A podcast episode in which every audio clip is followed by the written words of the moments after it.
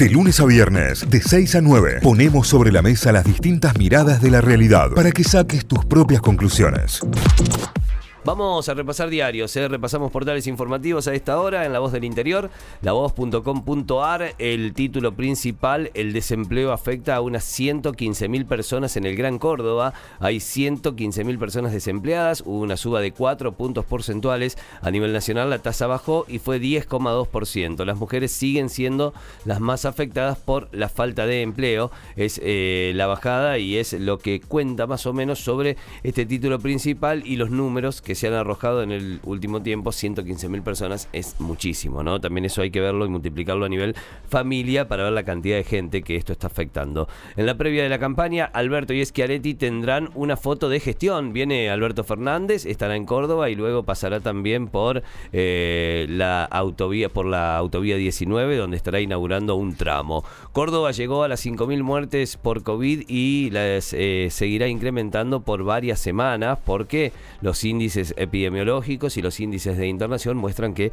el número continuará en ascenso. Zonas frías, 590.000 cordobeses tendrán gas con una rebaja del 30%. Se aprobó ayer eh, para las zonas que son más frías y las zonas que tienen que utilizar muchísimo más gas para calefaccionarse, un eh, subsidio que hace que se diferencie el, eh, el precio y que se pague menos en gran parte de Córdoba. Bueno, en este caso son 590.000 cordobeses.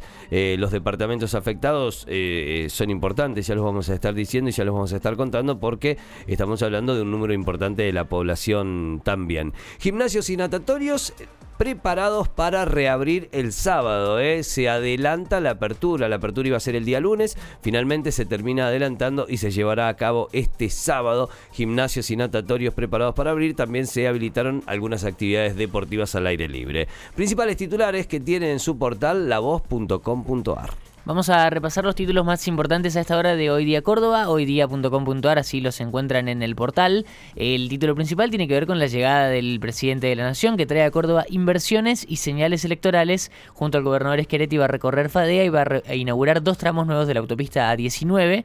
Em, que hace ya eh, más de dos años que está en obra. Em, bueno, es la noticia principal. La foto es una foto de archivo que acompaña la nota de, de, Alberto Fernández aquí en Córdoba. También es la noticia más importante. Advierten sobre el peligro de un rebrote de casos de COVID. Otro de los títulos, Córdoba atraviesa el pico de internados, por lo que más contagios sería crítico a esta hora. Nuevos viajes a Rusia para traer el componente 2 de la Sputnik B es otro de los titulares. La semana próxima también va a comenzar a producirse aquí en el país, además en el laboratorio Richmond. Comerciantes en contra de la creación de una salada local, otra de las noticias. Las cámaras empresariales rechazaron el establecimiento de una feria en la provincia. Hablaron en esta nota la Federación Comercial de Córdoba y la Cámara de Comercio de Córdoba, cada una por su lado, emitieron comunicados duros en contra de la erradicación de una feria de venta de ropa al estilo de la salada, se le llama así porque sería parecida a la que está en, Buenos Aires, em, que sería en algún tramo indeterminado todavía en la autopista que une la ciudad de Córdoba con Rosario, la, la salada que se establecería en Córdoba. Fuerte alza de reclamos por estafas electrónicas bancarias treparon un 286% en el primer cuatrimestre de este año, alertó Comercio Interior. Es cierto, eh, en la calle ya se ven eh, campañas publicitarias de distintos bancos em, eh, como, diciendo que tengamos cuidado y demás con las estafas. En el home banking y demás eh, también eh, te aparecen distintos banners. tiene que ver con este dato, ¿no? 286% de crecimiento en el primer cuatrimestre de este año las estafas electrónicas. Hay consenso en la UCR para ir a las PASO con lista propia, es otra de las noticias. El alfonsinismo cordobés volvió a marcar diferencias con Macri y Rossi llamó a defender ideas, valores que no son las mismas dentro de la coalición de Juntos por el Cambio. La noticia que te contábamos ni bien empezamos el programa, el cupo laboral travesti trans ya es ley en el país con amplia mayoría, 55 votos a favor, 1 en contra y 6 abstenciones. Y la última que repasamos tiene que ver con que lanzan un plan de viviendas para jubilados, Junto a la titular del PAMI, el presidente Alberto Fernández anunció ayer la puesta en marcha de un programa de viviendas para personas de más de 60 años que contempla la construcción de 100 complejos habitacionales en todo el país para adultos mayores. El plan se llama Casa Propia, Casa Activa.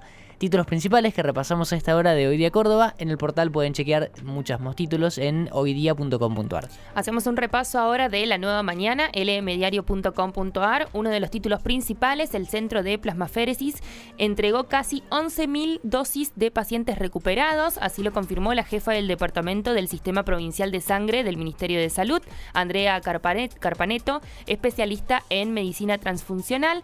Se tratan de 10.928 dosis de plasma de pacientes recuperados que van a ser utilizados en Córdoba.